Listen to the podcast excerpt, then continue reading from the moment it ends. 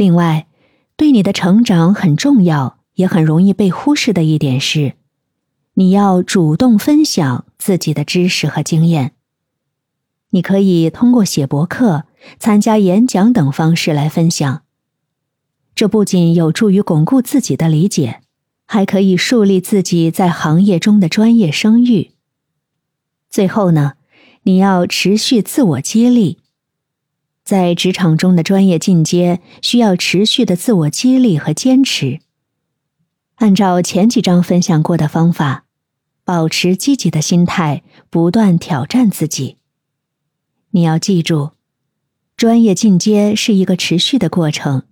保持学习，积极进取，你的成功女 boss 之路将越走越宽广。